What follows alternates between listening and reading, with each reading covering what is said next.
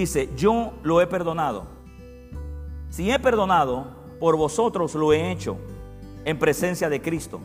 Y el verso 11 dice, para que Satanás, para que Satanás no gane ventaja alguna sobre nosotros, pues no ignoramos, o sea, no ignoramos, no, no somos tontos para decir que Satanás no está en operación y que, él, y que nosotros nos vamos a quedar a la, vanguardia, a la, a la, tranquilidad, al reposo de pensar de que Satanás simplemente pues no está preparando un plan para atacarnos. Claro, nosotros nos vivimos bajo un, bajo una, eh, bajo un sentimiento de persecución. No, no, no, no, para nada. Nosotros disfrutamos la vida de Dios, pero con una mano edificamos al reino y con otra mano tenemos la espada.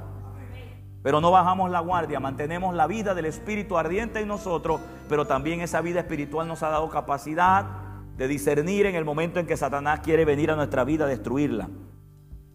Así que el apóstol dice, una de las cosas importantes es no ignorar sus maquinaciones, sus metodias, su forma, el, el mecanismo que él va a utilizar. Y como segundo punto habíamos mencionado que también es importante, aparte de, además de ignorar, de no ignorar, además de no ignorar las maquinaciones de Satanás, lo próximo que, teníamos o que tenemos que hacer es vivir en completa humildad, no dando espacio al devorador que busca ocasión. Vivir en completa humildad. Y humildad Gracias a Dios ustedes han madurado en esta palabra que no significa no tener cosas.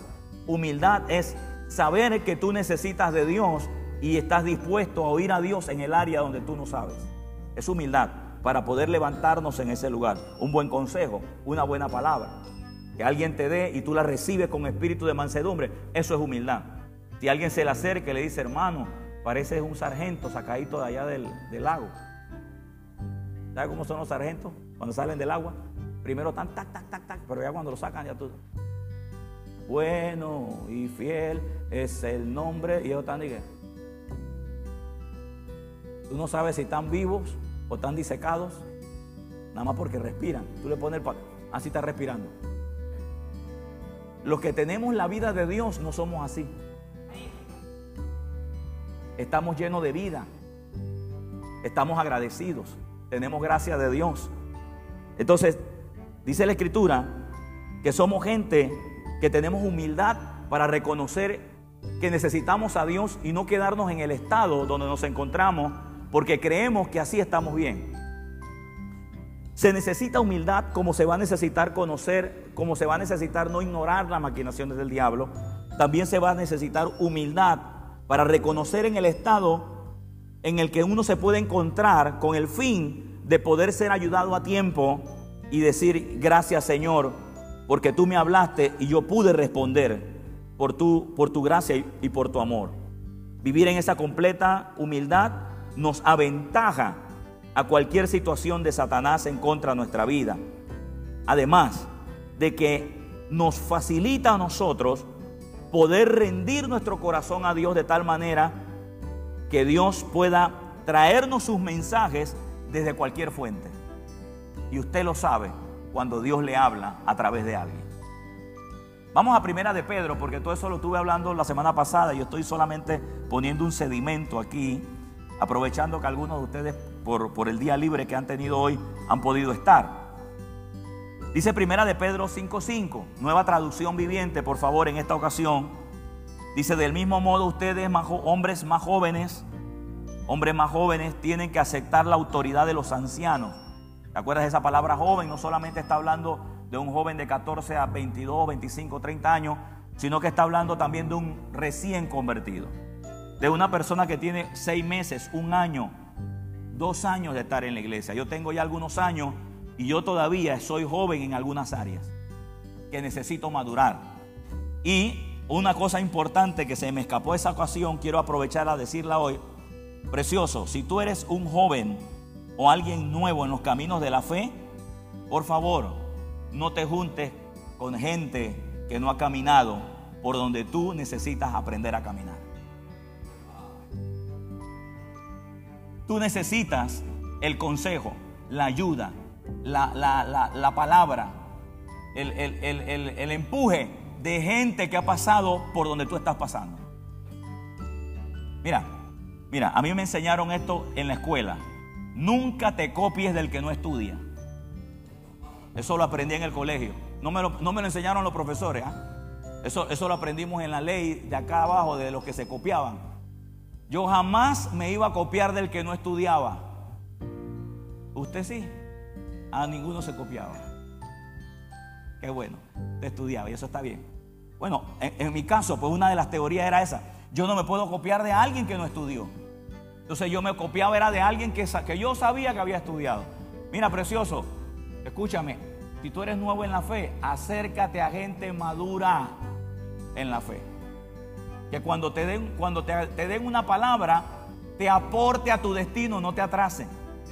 Amén, amén, amén, amén. Que te aporte a tu destino. Y voy a decirte algo, yo tengo aquí tanto como hombres, mujeres y jóvenes de los cuales tú puedes acercarte a pedir un consejo y te van a ayudar. Toma eso como un referente. Nunca busques a alguien que está por debajo o al igual tuyo en una situación. Siempre usa de referente personas maduras. Si tú tienes un problema de congregarte, tú no le puedes pedir consejo a uno que nada más viene un mes una vez al mes. No sé si me doy a entender. Si tú tienes problema de congregarte, ¿cómo tú le vas a pedir consejo? ¿Cómo, cómo tú haces para venir a la iglesia? Dice, no, ya que yo vengo una vez al mes. Tú, tú tienes que oír otro consejo. Me, me, doy a explicar, ¿verdad? ¿Estamos claritos? Ok, podemos seguir. Entonces dice, ustedes, hombres más jóvenes, tienen que aceptar la autoridad de los ancianos por humildad. Dice, todos sírvanse unos a otros con humildad. Ahí está, con humildad. Porque Dios se opone al orgulloso y, la palabra orgulloso aquí, ya tú sabes lo que implica. Y no importa si usted tiene 9, 10, 8, 15, 20, 21, 30 40 o 60 años de edad, el orgullo no tiene edad, él se va a manifestar. Y por eso hay que cuidar el corazón. Diga, cuidar el corazón. Yo conozco gente de 60 años orgulloso, papá. Ah, santo Dios. Como conozco también jovencitos de 14, 20, 23 orgullosos. Pero también conozco gente de 60 humildes. Y también conozco jovencitos de 14, 16, 18 humildes. Pero el orgullo siempre va a estar dando vuelta. Por eso es que necesitamos también tener un espíritu de humildad para poder resistir al pecado. Vamos aquí rapidito. Dice, pero, pero, pero Dios se opone al orgulloso, se opone a ese espíritu de orgullo, pero muestra su favor a los ¿A los qué? A los humildes, a, los que se dejan ayudar, a los que dicen, yo no lo sé, pastor, ¿en qué área estoy fallando? No lo sé, hermano. ¿En qué, año, ¿En qué área usted cree que necesito reforzar? En esta área, listo, voy a trabajar en eso. Es humildad. Así que humíllense, humíllense, dice, ante el gran poder de Dios. Pero ¿te acuerdas que había dicho que humillarse ante el gran poder de Dios no necesariamente decir yo me humillo ante Dios, sino está hablando de autoridades? Recuerda que los versos anteriores dicen dice que los jóvenes sujétense a los ancianos. Entonces, sujetarse a un anciano, un hombre de Dios, a un hombre de la palabra, para que tú, para que tú puedas ser ayudado en una área, pues es humildad. Y, estás, y estás sometiéndote ante Dios, no ante mí, es ante Dios, ante, ante el Espíritu que quiere ayudarte a que tú puedas seguir creciendo. Así que humíllense ante el gran poder de Dios a su debido tiempo y a su debido tiempo él los levantará con honor. Te va a ayudar, te va a sacar de ahí. Te va a ayudar a vencer en el área donde estás débil, donde necesitas fortaleza. Pongan sus preocupaciones y ansiedades en las manos de Dios, porque Él cuida de ustedes. Y el verso 8 es el verso clave. Estén alerta. ¿Cómo hay que estar? Alerta. Mira, cuídense de su gran enemigo. Y dice, el diablo. ¿De qué enemigo? El diablo, dice. Porque anda al acecho como león rugiente buscando a quien devorar. Nota que no puede devorar a todo el mundo. Es que a un orgulloso sí puede. Y dice, ¿cómo es que dijo alguien por ahí? Eh, pero el diablo no tiene dientes, el Señor le quitó los dientes y yo te dije, pero con las encías está haciendo daño. Así que no hay que permitirle ni que se asome.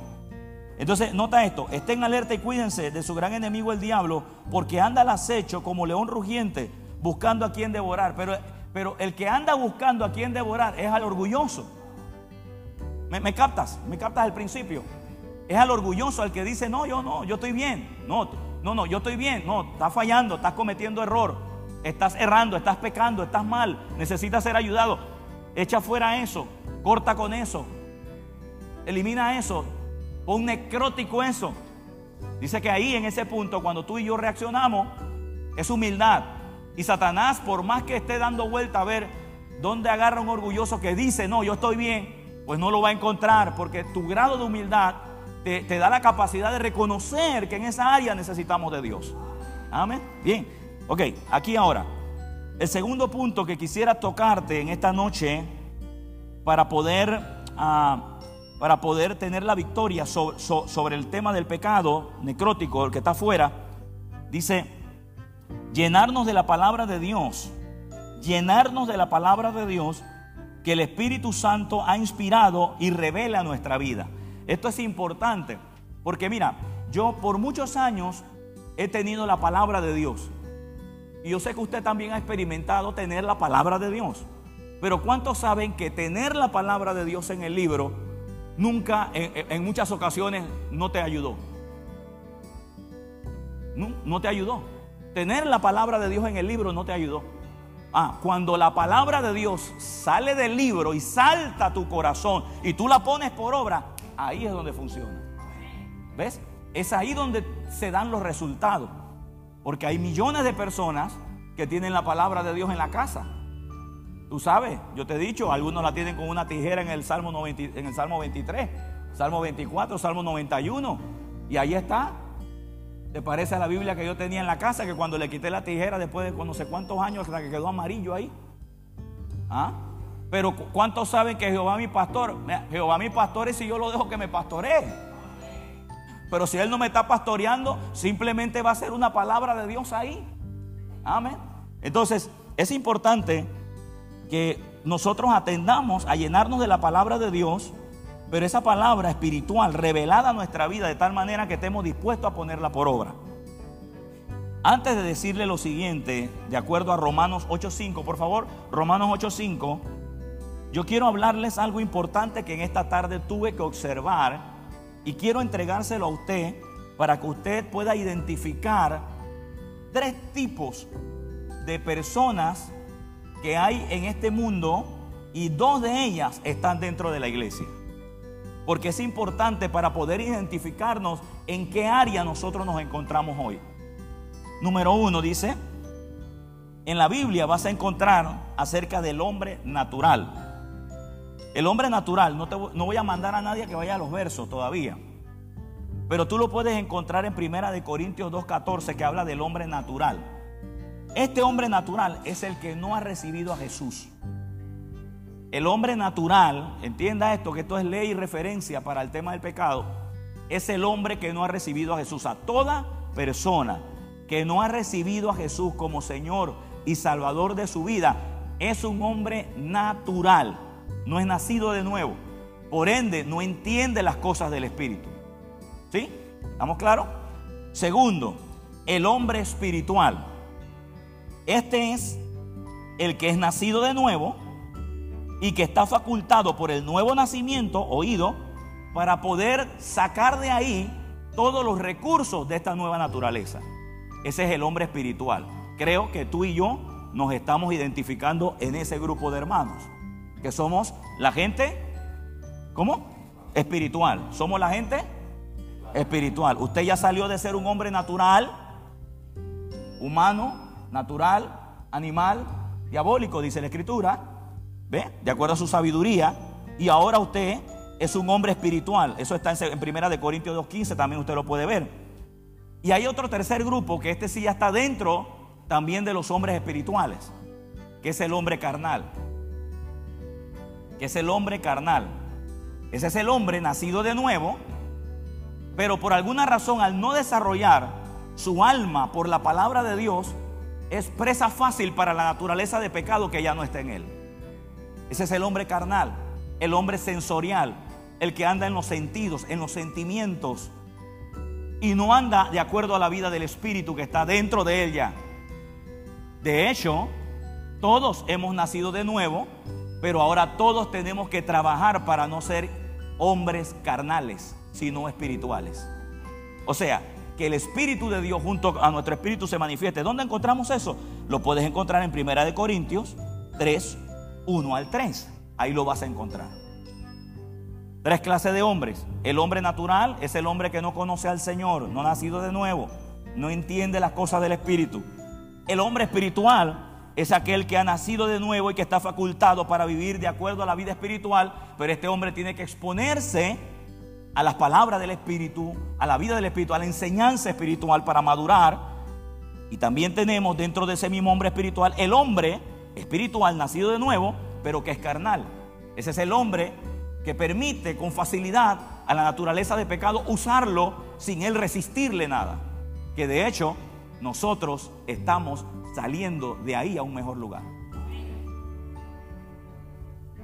Es el hombre carnal que anda de acuerdo a las demandas, anda de acuerdo a los sentimientos, es el que, el que trae contiendas y que, y, que, y, que, y que por más, por más que el hombre de Dios quiera darle comida sólida, él no puede recibirla porque es un niño espiritual, es el carnal. ¿No entiende? Eso Pablo lo corrigió también en Corintios. ¿Para qué le digo esto? Para que usted se identifique en qué etapa usted está. Yo voy a profetizarle con mis ojos abiertos y hasta sin lente. Yo creo que usted es un hombre netamente espiritual. Porque usted está aprendiendo a discernir eh, cuando Satanás quiere usar su alma, usar su cuerpo, usar su vida, y usted está, al igual que yo, resistiéndole a eso.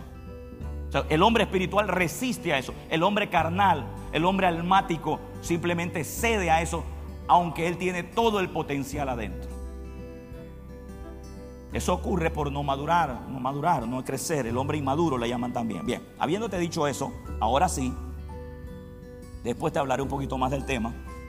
En Romanos 8:5, hablándoles ahora a hijos, a hijos espirituales, a hijos que están madurando. Por eso, ahora entiendo, ahora yo entiendo y le doy gracias a mi Padre, gracias al Espíritu Santo, gracias a Jesús ¿por qué yo puedo hablarle estos temas a ustedes? Y, no, y que ustedes no se ofendan, sino que ustedes pueden decir, gracias Señor, porque tú me estás ayudando a vencer el pecado. Tú me estás ayudando a, vencer todo aquello que procede del mal para que no use mi cuerpo. Porque si ustedes no pudieran, o, el Espíritu de Dios no nos permitieran, con todo amor lo voy a decir, el Espíritu de Dios no nos permitiera hablar de esto, significa que ustedes no pudieran sostener esta palabra. Pero Dios nos está dando palabra, nos está dando sustancia con el fin de seguir madurando, de seguir creciendo, de seguir avanzando. ¿Ok? Ahora sí, vamos aquí. Romanos 8:5 dice, eh, preciosa, creo que está ahí, en, démelo en la nueva versión internacional, NVI. Dice, los que viven, los que viven conforme, conforme a la carne, digo, perdón, los que viven conforme a la naturaleza pecaminosa.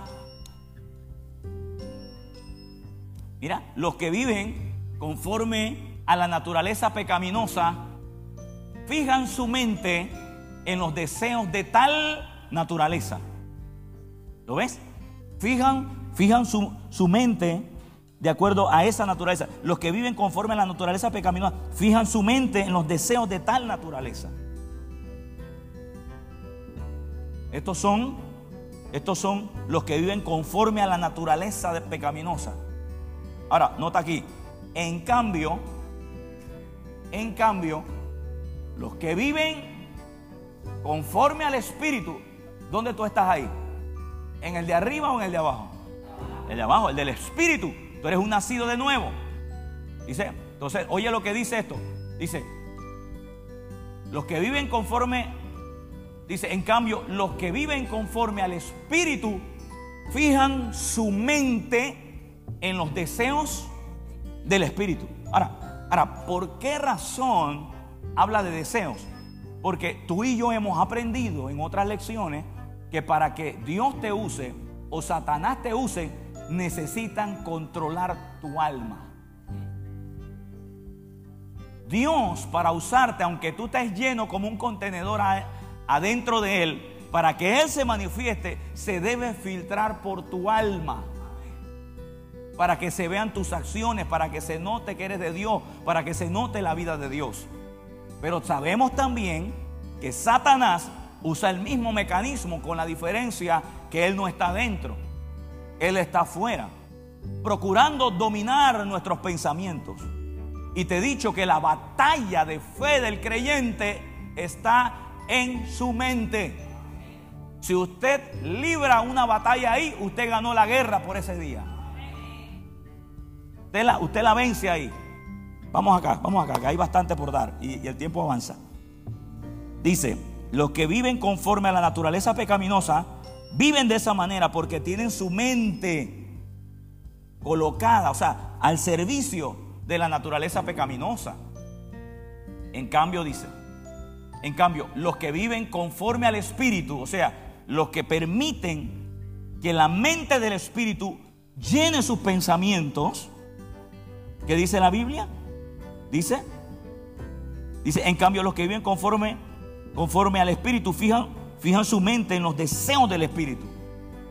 Entonces, evidentemente, significa que el Espíritu de Dios tiene pensamientos, tiene proyecciones, como Satanás.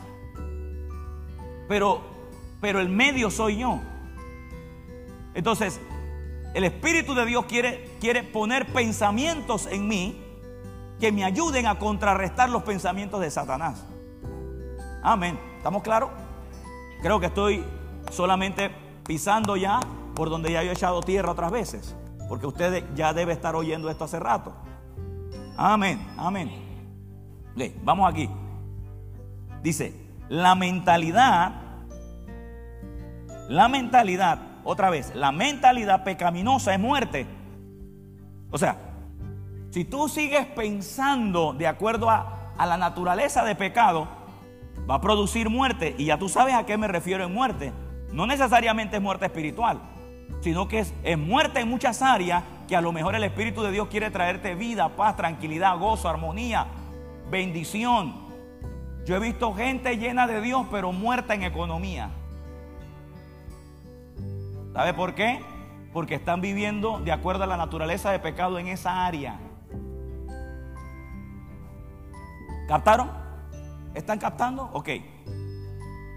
Bien, entonces dice, la mentalidad pecaminosa es muerte. Mientras, mientras, o sea, en cambio, la mentalidad, ahora sí, que proviene, que proviene, ¿de dónde? Proviene del Espíritu. Pero ¿dónde está el Espíritu? Dentro de ti, que proviene, que proviene de adentro, que es del Espíritu, dice, es vida, vida, vida. Ah, ¿ves lo, la contrariedad? La mentalidad que viene de la naturaleza pecaminosa de afuera y tú la permites aquí, produce muerte. Pero vivir bajo la mentalidad y el pensamiento de la vida espiritual produce vida y paz. Y con esas dos palabras tengo toda la noche para ustedes. Pero mi intención no es hacer vigilia. Eso quiere decir que si usted vive de acuerdo al Espíritu, la palabra paz también tiene que ver con salud. Quiere decir que también tiene que ver con prosperidad. No sé si está captando lo que quiero decirle. O sea, si usted sigue los consejos del Espíritu, usted puede ser próspero. Usted puede ser saludable. En la carne. Ya yo sé que usted lo es adentro. Pero yo quiero que se note afuera. Aleluya. Ahora, no quiero adelantarme. Volvamos entonces a Romanos 8.5. Los que viven conforme a la naturaleza pecaminosa fijan su mente en los deseos, en los, en los deseos de, eh, dice, fijan su mente en los deseos de tal naturaleza. son los, los, que viven conforme a la naturaleza pecaminosa. En cambio, los que viven conforme, conforme al Espíritu, ese es de nosotros, fijan la mente en los deseos del Espíritu.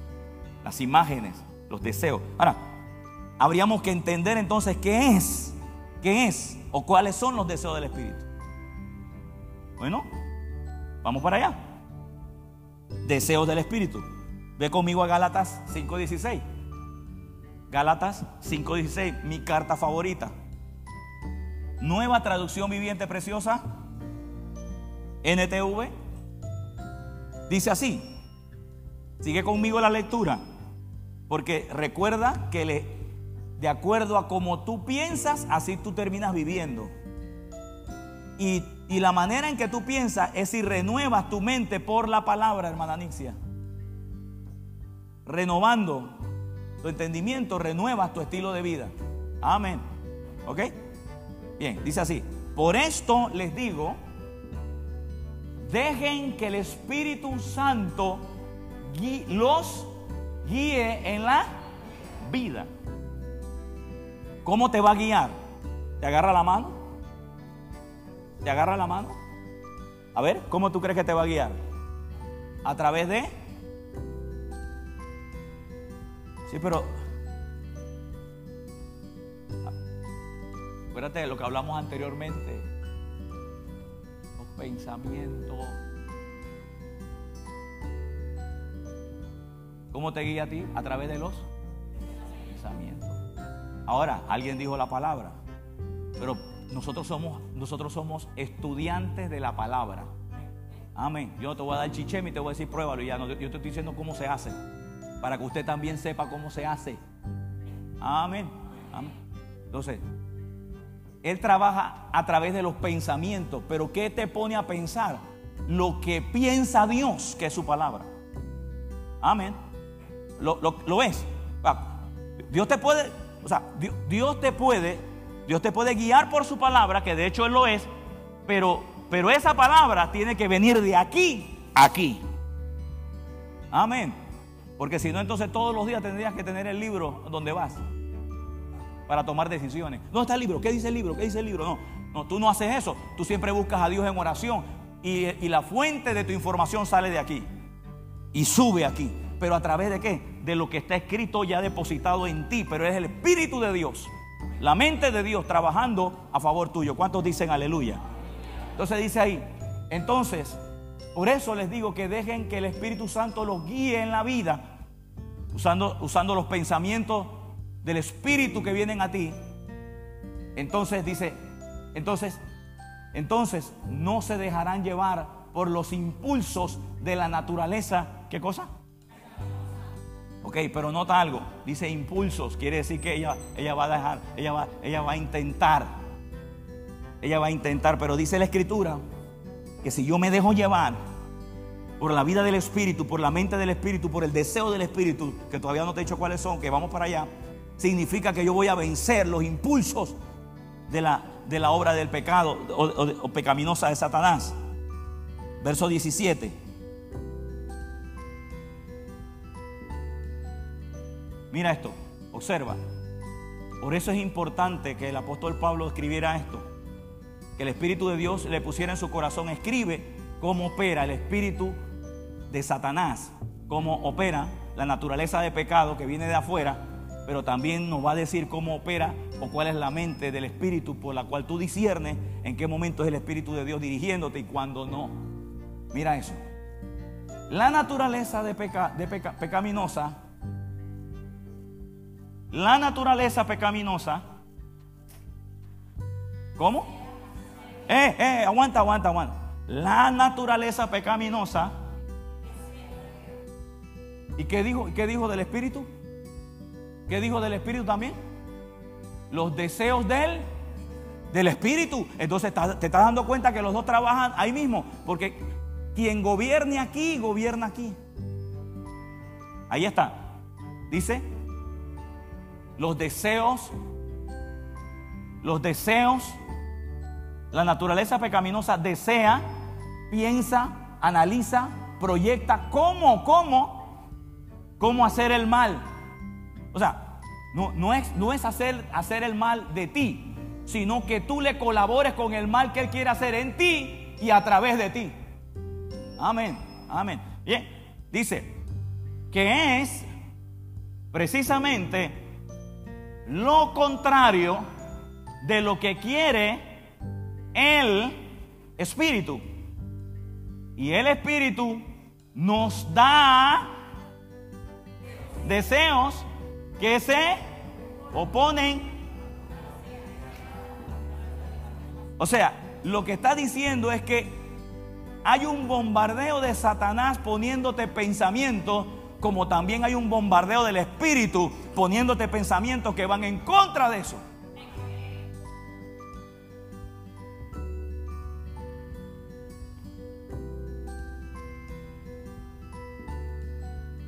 Estas dos fuerzas luchan constantemente entre sí, se oponen. Entonces, ustedes no son libres para llevar a cabo sus buenas intenciones. ¿Qué dice eso? Lo que está diciendo es que cada vez, escúchame esto precioso, cada vez que usted es dirigido del Espíritu, usted siempre va a tener una contienda. Por eso hay una oposición a hacer lo de Dios. Por eso es que el hombre que dice, hasta hoy decido tener, ser promiscuo, no le va a ser fácil. Porque esa es la mente del Espíritu diciéndole, se acabó esa vida. Pero hay una lucha. Porque también Satanás está ya diciendo, no, tú necesitas ser así. La ventaja que tú tienes es que la palabra y la vida del Espíritu no solamente te dan un deseo, un pensamiento, sino que si tú le permites ceder tu voluntad, también te dan la fuerza, Padre Santo. Te dan la energía, te dan la capacidad para que puedan controlar tu cuerpo de tal manera que con esa vitalidad tú puedas reprender el deseo pecaminoso.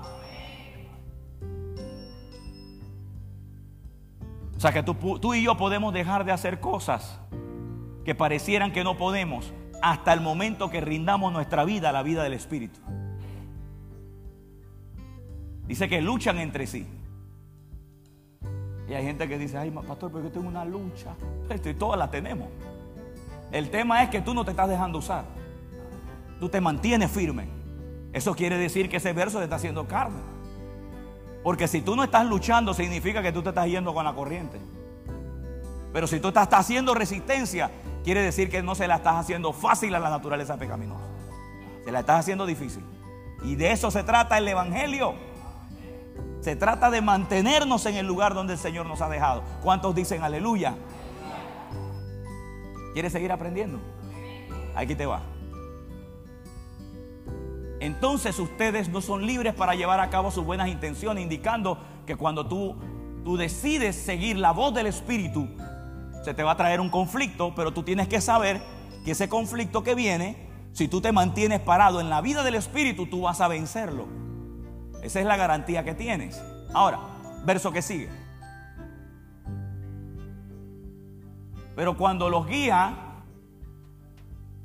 el Espíritu, ya no están obligados a cumplir la ley de Moisés. Ahora, ¿qué tiene que ver la ley de Moisés? Es que acuérdate que cuando la, antes que viniera Cristo, dice que el pecado tomaba ocasión de la ley. O sea, en pocas palabras, ustedes y yo, antes que Cristo viniera, éramos esclavos del pecado. Éramos esclavos del pecado. Pero cuando ya Cristo vino, dice que ya no somos esclavos del pecado.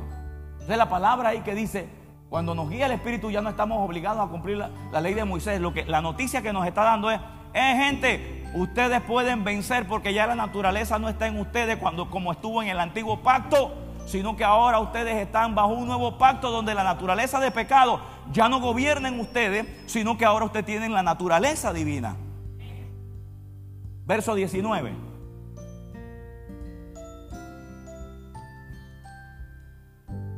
Cuando ustedes siguen, ahí mira, otra vez, ¿lo qué? Los pensamientos, los deseos, las imágenes de la naturaleza pecaminosa, los resultados son más que claros. Y ahora viene una lista para que tú y yo observemos cuándo es Satanás. hay gente que todavía me dice, ni me di cuenta, pastor, cuando caí. ¿Cómo no te vas a dar cuenta? Yo no oía a Dios. Dios gritaba. Y Dios grita, mira, más, alto que yo. Lo único que Él grita espiritual. Mira, cuando ustedes siguen los deseos de la naturaleza pecaminosa, los resultados son más que, son más que claros. O sea, no hay manera que tú no disiernas. Mira, ¿cuáles son? Inmoralidad. Pero escúcheme, no lo diga como que si usted, como que si eso se lo están diciendo a usted. Dígalo como que usted ya no tiene que ver nada con eso. Porque si usted todavía tiene algún tema de condenación, usted está practicando algo de eso, esta noche usted, es libre. Porque ya le estoy enseñando cómo usted sale de naturaleza de pecado. Hablando de lo que Satanás quiere hacer con usted, que no debería. Pero bueno, ahí estamos en esa lucha. Los resultados son más que claros. Inmoralidad sexual. ¿Qué más? Impurezas. ¿Qué más? El 20. ¿Qué más? Idolatría. ¿Qué más? ¿Qué más? ¿Cómo? Hostilidad. ¿Qué más? Peleas. ¿Qué más? A ver, dime fuerte esa frase. ¿Qué más? Otra vez dímelo. ¿Qué más? Celo. El celo no es bueno. Eso es de la naturaleza de pecado. Deje de estar celando al, al muchacho, deje de estar celando a la muchacha, hombre. Un amén. Los varones, díganlo por fe, aunque sea, porque tú no sabes si la muchacha de pronto, ¿sabe que Satanás quiere dar vuelta por ahí? Le diga amén, aleluya. Que usted, eh, mire, mire, con esta palabra, yo tuviera la edad de Joshua, yo dijera amén para todo, porque va a ser por fe. Desde ya voy a pelear esa batalla. Precioso, agarren esto. Mira todo eso. Celo, celo. Mire, el único celo válido es cuando usted tiene celo por Dios. Y definitivamente que ningún hombre pelea celo por la mujer por Dios. Es difícil, o, contrario. Siempre es celo por otra cosa. Por eso que el celo no, mire, el celo humano es diabólico. Y le voy a decir lo que dijo el mundo. Ay, es que el que no cela no ama. Eso es una teoría humanista. Le voy a decir algo. Los que no celan aman. ¿Sabe por qué aman? Porque confían. Como que hizo de que, ajá.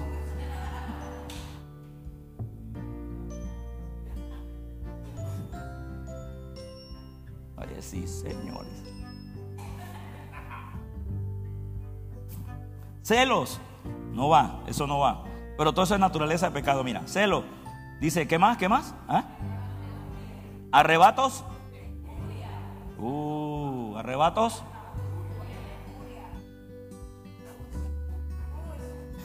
Arrebatos de furia. Santo Señor, ya me dio un latigazo allá.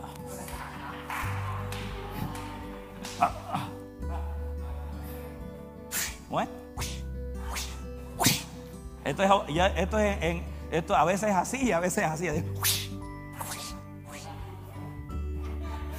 Por mi culpa, mi gran culpa. Pero todo eso viene de la naturaleza de pecado que está afuera, acuérdate, afuera, no está adentro, está afuera. Pero todo eso quiere venir en esa forma. O sea, la intención es que tú y yo detectemos detectemos esas sensaciones aquí para de inmediato sacarlo de ahí. Esa es la intención. Y vamos a eso, hermano. Vamos a lograrlo. Vamos a lograrlo. ¿Cuántos dicen aleluya? Uh, lo vamos a lograr. Mira, dice idolatría, hechicería, hostilidad, pelea, celos, arrebatos de furia, ambición egoísta. Ambiciosos, egoístas, pero son egoístas para ellos. Todo acumulado para ellos, pero no para bendecir. ¿Qué más sigue diciendo? Discordias. Ese, ese. Siempre hay pelea, siempre hay, siempre está, hay mal, siempre está mal, siempre está mal. Siempre está mal, siempre hay una incomodidad. Discordia. Le echa, ah, pero, pero, pero esta, esta, taza, esta taza de café no tenía azúcar. Bueno, ya le echaste una. Mañana le echaste, ahora le echaste demasiado. O sea, siempre hay discordia, siempre, nunca hay paz. Mano, cuando usted o yo tengamos cosas como esa, hay que echar fuera ese tipo de espíritu. Amén, amén. Ok, vamos acá. Mira, mira, mira esto. Divisiones. Divisiones. Y voy a decirle algo que le voy a adelantar del próximo año. Si hay algo que Pablo atacó en la iglesia fue el espíritu de división. Tanto así, escúcheme, tanto así que por primera vez en una de las cartas veo al apóstol Pablo diciéndole a los divisores, sácalos. Mira, tan fuerte es el espíritu de división. Que la manera en que un divisor se controla es cuando tú lo divides de la congregación. Exacto. De acuerdo al apóstol Pablo, eso lo vamos a estudiar el otro año. Pero yo aquí ese, ese problema no hay aquí. Ninguno tampoco, ningún otro. Aquí tenemos otro tipo de luchas y contiendas. Bien, mira, vamos. Divisiones. Verso 21.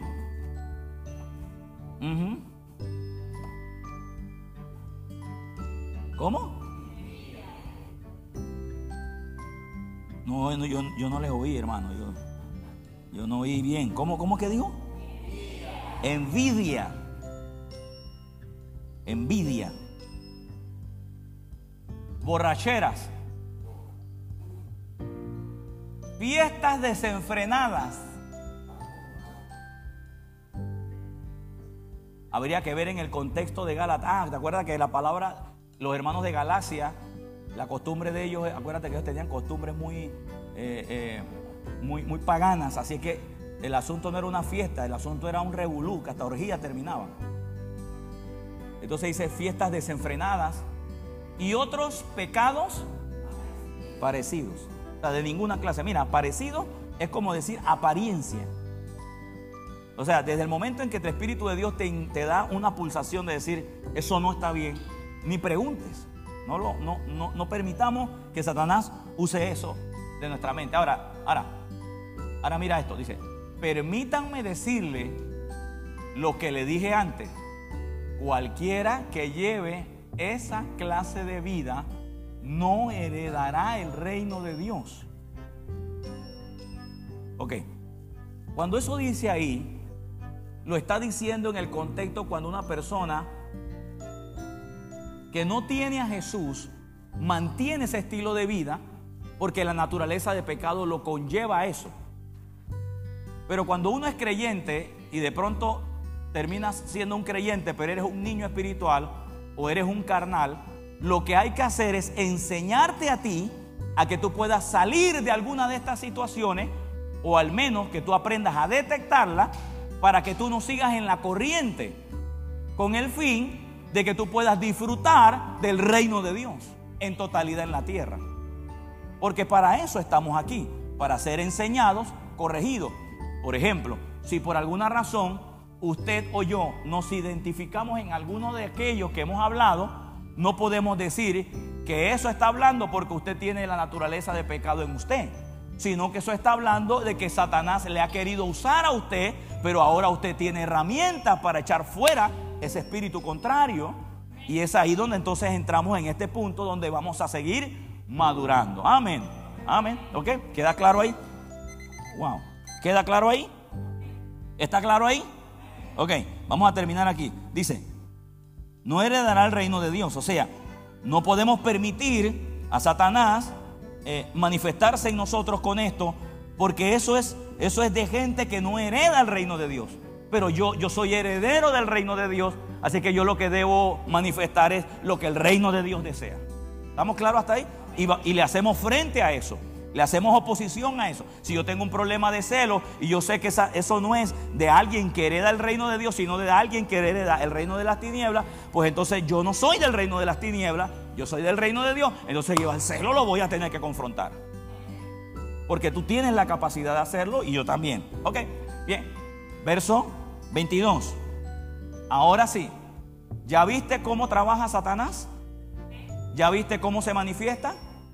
Ahora te voy a enseñar cómo se manifiesta el Espíritu Santo, para que veas que si esos pensamientos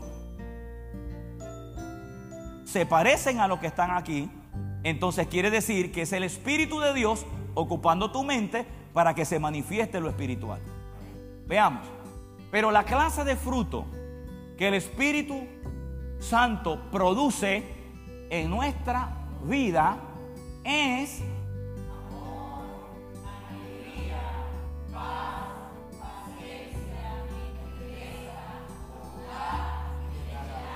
23.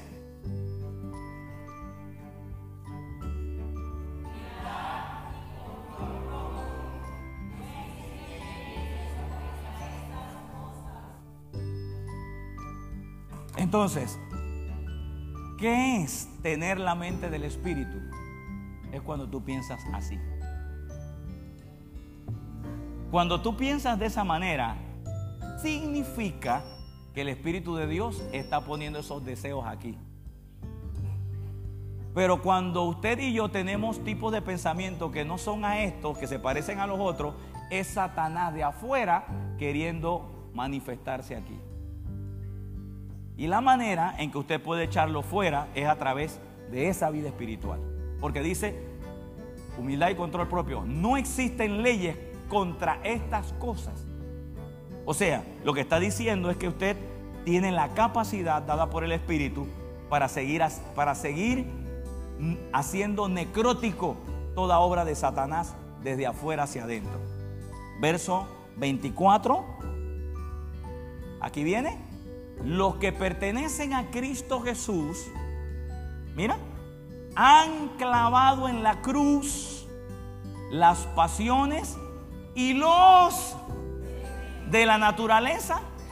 O sea que en pocas palabras es hasta ilegal que Satanás ponga eso en tu mente. ¿Cuántos dicen aleluya? Mira, y los han, los han, ¿sabe qué es crucificar? ¿Cómo? Morir. Por eso es que allá decía, hagan morir. ¿Cuál es tu legalidad de que tienes poder para hacer morir aquello? Porque en la cruz ya, ya, ya hicieron morir la naturaleza de pecado que te esclavizaba a ti. Mira, verso 25. Ya que vivimos, sigamos en cada aspecto de nuestra vida. ¿Cuántos aprendieron? Póngase de pie, pues.